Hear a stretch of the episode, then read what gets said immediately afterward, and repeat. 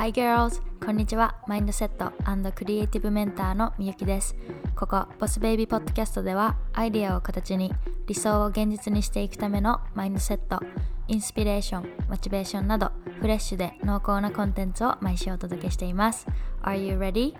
Let's dive in!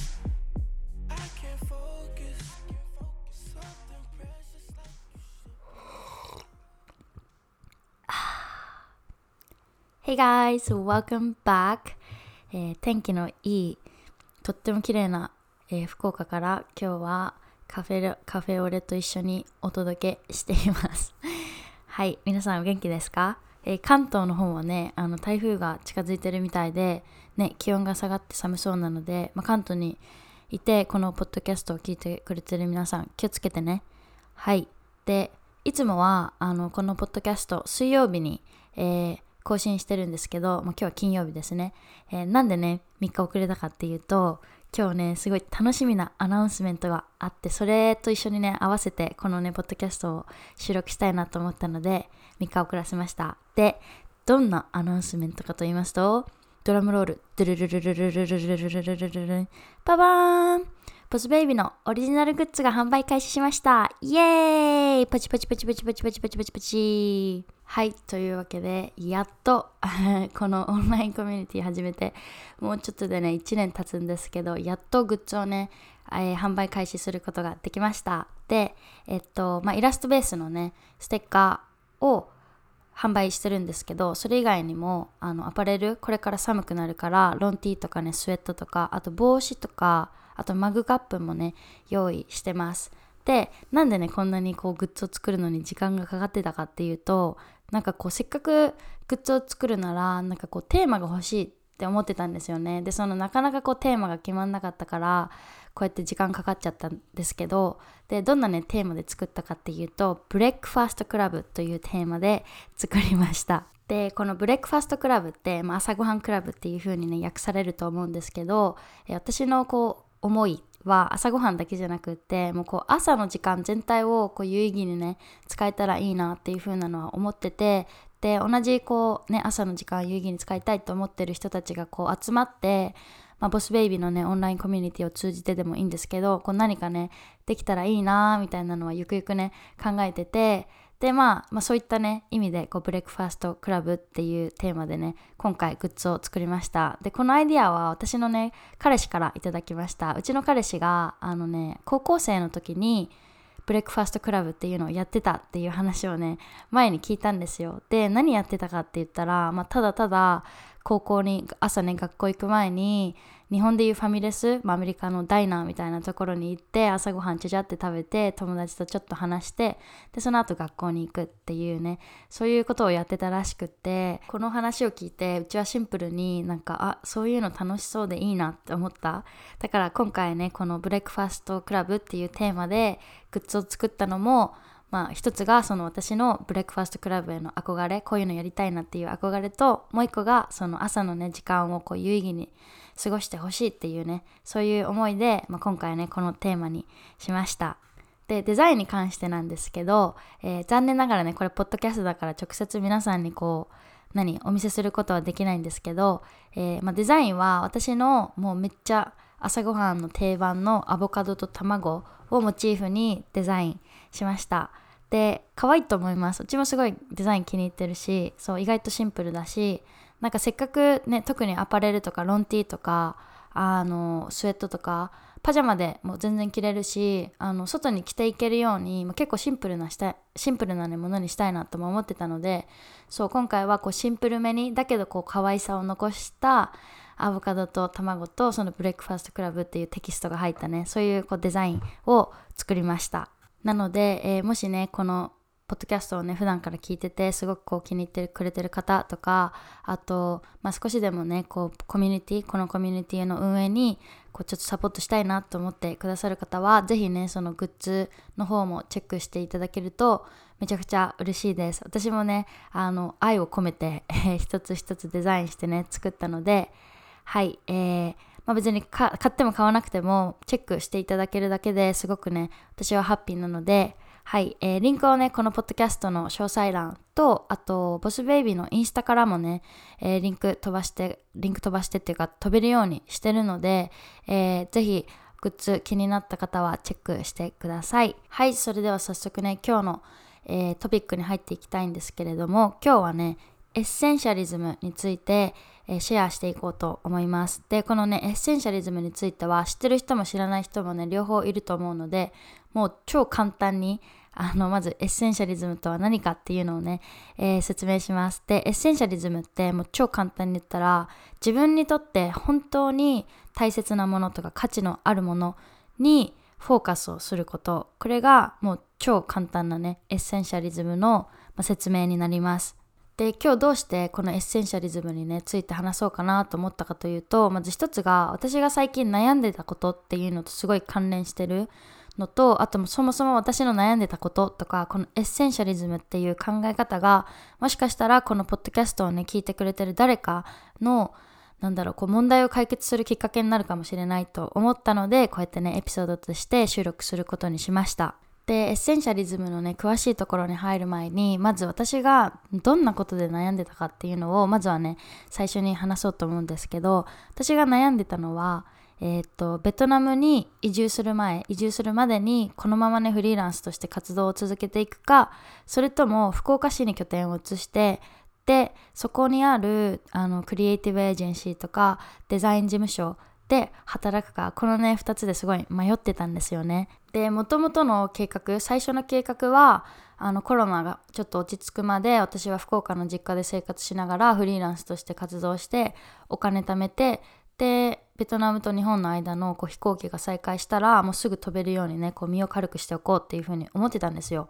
そう。ただあの悩み出した原因っていうのがそのベトナムに行ってでデザイン事務所でちょっと働きたいなとかデザイン関係のね仕事をしたいなと思ってたのでそれこそねレジュメを送ったりとかベトナムにあるデザイン系の会社とちょっとこうインタビューしたりとかはしてたんですけどでもベトナムに行く前にこう日本での事務所経験そのデザイン事務所とかクリエイティブエージェンシーとかねそこで働いた経験があってもいいのかなっていう風なのを思い出したんですよ。で私もそういう経験したいなっていうふうに思ってる。で仮に福岡市にね拠点を移してで新しくこう事務所とかでねお仕事を始めてで一人暮らし始めてとかそういうことをしてる間にもしベトナムと日本の間のこう何飛行機がまた再開したらどうしようっていうふうなのを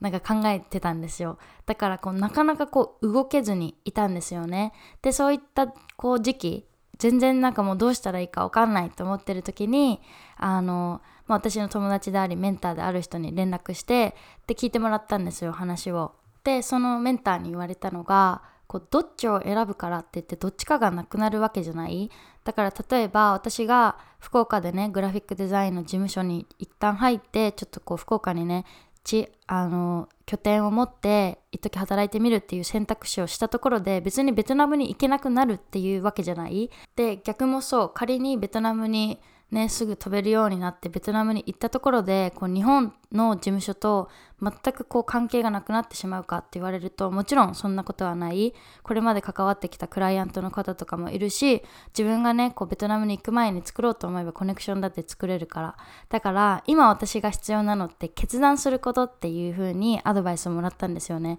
でこのアドバイスをもらって私は初めてなんかあ自分すごい優柔不断だったなっていうことに気づきました。で優柔不断ってやっぱ結構レストランとかに行ってさこう何食べるっていうのなかなかこう決めれないみたいなのを優柔不断って思ってるんですけどでもこういうのも優柔不断だなって思ってこう人生においてオプションがあってなかなか決めれずにそのままダラダラダラダラ来てしまってる。で私はすごい今の自分ってね優柔不断だなっていう風に感じてで確かにねその私のあの友達が言うようにもう一旦これって決めてしまえばそっからこう根っこを広げていけばいい。だから例えばもう福岡で一時ね拠点を持ってで働くってなってもそこで、まあ、拠点を持ったら持ったでコネクション広げてでベトナムに行くための準備だってやろうと思えばできる。だからもう今の私に必要なのはもう決断することなんだっていうのをすごいねこうアドバイスを受けて間違いないっていうふうにね思いました。でその時にあ自分優柔不断だったなって思ったしその決めれ決めれてない時すごいこう悩んでる時って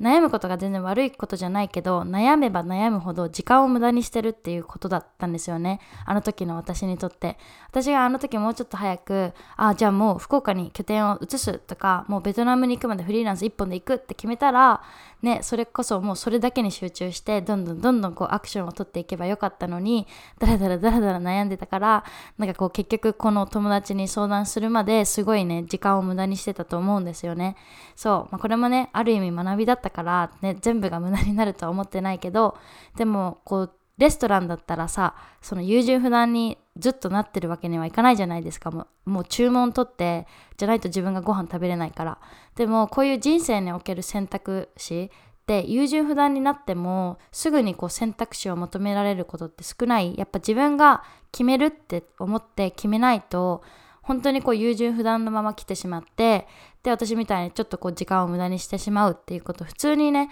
あると思うんですよ。そうだからまずは決断をするっていうことがもうめちゃくちゃ大事なんだなっていうふうにそのね友達から教えてもらいました。でここで問題なのがどうやって決断を下すかっていうねことなんですよね。で私の場合どっちの選択肢をとっても正解だった。絶対に自分がね後悔しないの分かってたしどっちも正解だからこそすごい悩んでたっていうのもある。だからじゃあどうやって決断しようっていうふうに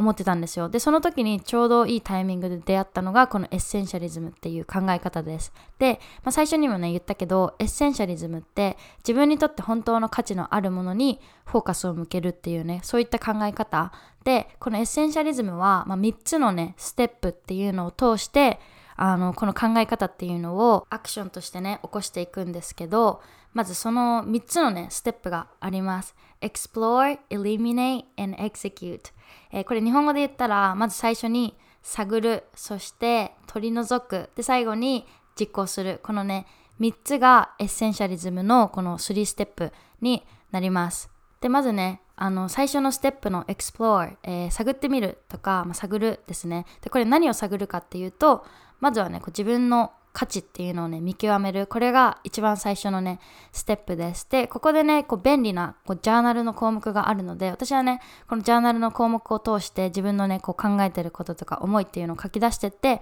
あ自分にとって今価値のあるものってこれだっていうのがね見つかったんですよ。なのでここでねそのジャーナル項目をね紹介していくので、えー、皆さんにとっての自分の価値っていうのをこう見極めてみてほしいなと思います。まず1個目が今の自分にとってすごくこう essential 不可欠なこととかものすごく大切なこと。だけど全然こう時間とかアクションを取れてないことっていうのは何ですか？これがまず1個目のえー、クエスチョンね。例えば自分の健康面本当は運動しないといけないのに全然できてないとか本当は英語の勉強してこうスキルをつけないといけないのに全然こう時間が取れてないとかこう皆さんが思う自分が本当にやらないといけないこととかやりたいと思ってることだけど今全然こうアクションが追いついてないと思うことっていうのを書き出してください。そして2つ目のジャーナル項目としてどうしてそれが自分にとって価値のあるものなのかっていうのを書き出していく。で、そして3つ目に、じゃあ仮に自分がね、その価値のあることに時間とかアクションをかけるってなった時に、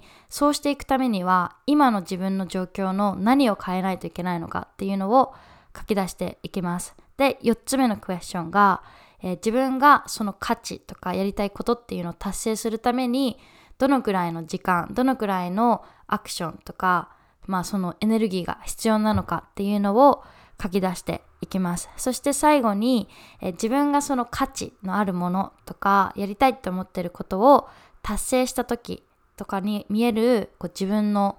感情とか自分っていうのを想像してみる。もうどんな風に自分がなってるかっていうのをね、そうビジュアライゼーションを通して、え書き出してみてください。はい。で、このね、5つの質問を書き出したところで、なんとなくこう、あ、やっぱ自分にとってこれって大事だなとか、あ、やっぱりこれに時間かけたいっていうのが見つかってくると思うんですよね。で、私の場合は、そのベトナムに行きたい、でもグラフィックデザインの経験も積みたい、日本で。って思ってた時に、やっぱり価値のあるもの、今の私の、私にとって価値のあるものって、ベトナムに行くっていうことよりかは、グラフィックデザインのあの経験を積むことの方が今の私にとって価値があるって思ったんですよね。やっぱりベトナムに行く前に日本での経験を積みたいって思ったのがすごくこう大きいなって思ったのででだから私の今の価値としてはグラフィックデザインの経験を積むっていうことが自分にとっての、ね、今一番やりたいことだなっていうふうに答えが出ました。そしてエッセンシャリズム2つ目のステップの eliminate、えー、取り除くというこのステップでは、自分がねその価値を置きたいものやりたいと思っていることを妨害してくるものをできるだけね取り除いていくっていうステップになります。でこれには、まあ、いくつかねあのコツっていうのがあります。まず1個目が、えー、slow yes っていうのをマスターすること。で、このスローイエスっていうのが、まあ、簡単に言うと、簡単にイエスって言わない。だからもうイエスマンにならないっていうことですね。だから自分が本当に必要だなって思うこととかやりたいって思うものにはもちろんイエスってね、言うのが大事。だけど、こう、なんて言うんだろう、情でイエスって言ってることってあるじゃないですか。別にやりたくもないけど、でも一応イエスって言っとくとか、なんかその人を断るとちょっとこう悪い気がしてイエスって言っちゃったとか、そういうことって多分皆さん経験あると思うんですよ。私もめちゃくちゃ未だにあります。でもできるだけそういうのをすぐに返事しない。だからすぐにその場でイエスって言うんじゃなくって、はい、行きますとか、はい、やりますって言うんじゃなくって、一旦こう家に持ち帰る。あ、ちょっとスケジュールチェックしてみますねとか、ちょっとこれお家で確認してみますねみたいな感じで、一旦こう、ポーズ、一旦そこで返事を止めておいて、で家に帰ったりとか自分が一人になった時によく考えてみる今の自分にとってこれって必要なことだろうかとかこれってやった方がいいのかなっていうのをじっくり考えた上でそれでも必要ないものはやっぱりノーっていうね勇気がめちゃくちゃ大事。でやっぱりこれってノーって言わないとその分ね自分の時間とかエネルギーが削られていっちゃうことになる。でそれって自分の価値のあるものに時間をかけてないっていうことになっちゃうから、まあ、時間もねエネルギーもそうもったいないですよね。そうだからこのスローイエスっていうのを練習するようにする。だからすぐに返事しないっていうことですね。でもう一個がもうシンプルに自分が今これやんなくていいよなって思ったことをやんないようにあのプランするっていうことですね。例えば私だったらじゃあグラフィックデザインのあの何経験を積むためにやっぱりアプライ、えー、会社事務所とかにこうメールとかねレジュメ送ったりとかコンタクトしたりとか見学に行ったりとしない。見学にね行かせてくださいっていうこうアポ取ったりとかやっぱりそういうことが今の自分に必要だなって思った。でそうするためには今やんなくていいことっていうのをまずは見つけたんですよね。例えば今すぐにベトナムに行くわけじゃないからちょっと今ベトナムの会社とのやり取りとかベトナムの会社をいっぱいリサーチするとかそういうのは今じゃなくていいかなっていうふうに思ったんですよ。だからそういうのを一旦やめてそれまでその時間ね、ベトナムのこう会社のリサーチとかやってた時間を日本の福岡の事務所リサーチにこうスイッチするとか、まあ、そんな感じでいらないものを取り除いて自分の価値のあるものにこう時間をかけるっていう風なマインドセットを意識すること。でもう一個があのアンコミットするっていう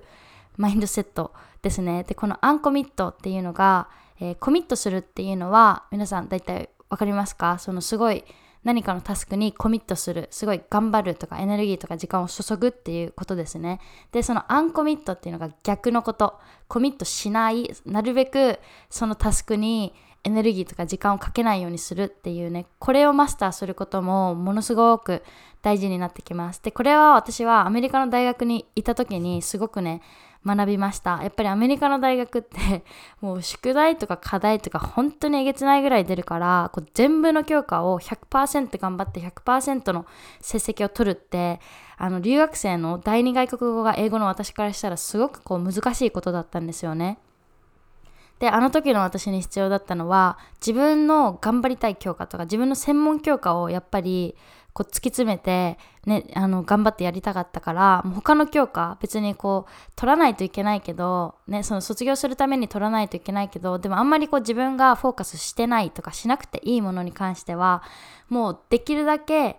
あの少量のエネルギーでとかね、もうなるべくそこにエネルギーとか時間をかけないっていう風な努力をしたんですよ。で、それもアンコミットの一つ。で、このアンコミットするっていうのは学校のね、そういう課題とかだけじゃなくって仕事に関しても同じことが言えると思います。例えば私だったらグラフィックデザインの仕事をやってるんですけど、やっぱり自分が一番頑張りたいとかエネルギーを置きたいと思うのは、やっぱりデザインをするっていうそのクリエイティブな作業をしてる時に一番エネルギーとか時間をかけたいからそれ以外のこう経理処理とかなんかこうメールとかはなんかそんなにこうやっぱエネルギーを使いたくないからこうできるだけこうアンコミットできるようになんかこうテンプレートを作ったりとかこうメールのね設定を変えてなるべくこうメールのやり取りに時間をかけないようにするとか、まあ、そんな感じでアンコミットするっていうあのアクションとかマインドセットっていうのも、えー、この本当に自分の必要なものにフォーカスするために欠かせないこと。で一番最後のステップ、えー、ステップ3としてエクセキュート、えー、実行するということですね。だからまあ一番最初に自分の本当にやりたいこと価値のあるものっていうのを見出してでその次にそれ以外の必要なものっていうのを取り除いてあげてで一番最後に、えー、自分がじゃその価値のあるものにね時間をかけてこうゴールを達成するためにシステムを作ったりとか習慣とかねルーティンを作ったりとかまあ、とにかくそういうシステムを作ることとか実行アクションとしてね起こしていくことっていうのがこの最後のねステップになります。でこのオンラインコースでもあのアカウンタビリティパートナーって言って、まあ、自分一人で頑張れる頑張るのはね結構辛いからこう友達と一緒に頑張ろうとか家族と一緒に頑張ろうとかこう一緒にね頑張れるような仲間を見つけるのも大事ですよっていうようなことをオンラインコースでね言われてました。でまあ以上がざざっと言ったんですけどこのエッセンシャリズムの、ま、考え方まず最初に自分の価値っていうのを見出してでそれ以外の必要なものをできるだけ取り除いてあげてで自分がその価値のあるものとかゴールにねスムーズにこう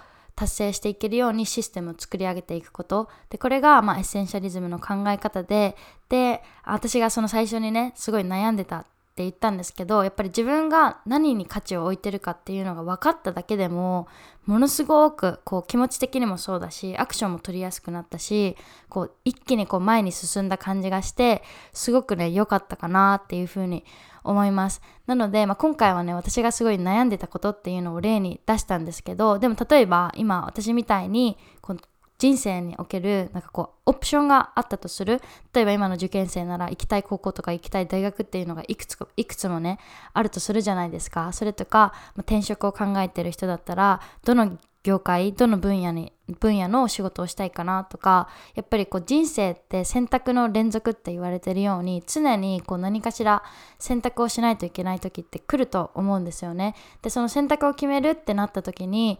あの最近の私みたいにこう選択しきれずにそのままダラダラ来ちゃうと時間ももったいないし自分自身もすごいモヤモヤすると思うんですよ。だからこういう時にこういうエッセンシャリズムの考え方とか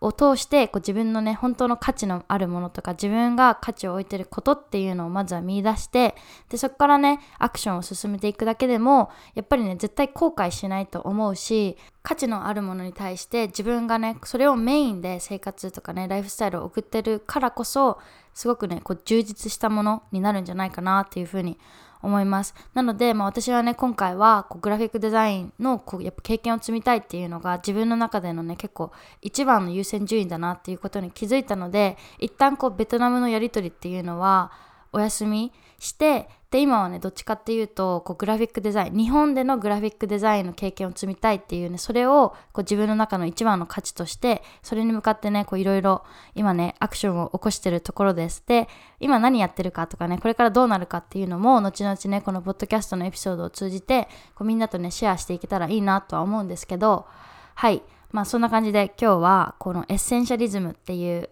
まあ、考え方っていうかマインドセットっていうのをシェアしたんですけどもしねこの考え方がこう皆さんのねなんかこう悩んでることの、まあ、ちょっとした助けになればいいかなっていうふうに思います。はい。というわけで、えー、今回もね、ここまで聞いてくれてありがとうございました。えー、もしね、このエピソードが良かったよっていう人は、レビューをくださるとめちゃくちゃ嬉しいです。はい、えー、あと、そう、一番最初にも言ったけど、えー、ボスベイビーオリジナルのね、グッズを制作したので、もしボスベイビーのコミュニティをサポートしてくださる方は、ぜひチェックしていただけると嬉しいです。えーまあね、これからあのどんどんどんどんね環境やらやることやら変わっていくことも予想されるんですけどやっぱりねこうやってポッドキャストを通じて皆さんとなんかこうコミュニケーションとかを取れたりとかなんか私も皆さんにとってこう価値のあるようなねことっていうのもねどんどんどんどんこう配信配信っていうのこれそうお届けできたらいいなと思うのではい、これからもよろしくお願いします。というわけで、ここまで聞いてくれてありがとうございました。また次のエピソードでお会いしましょう。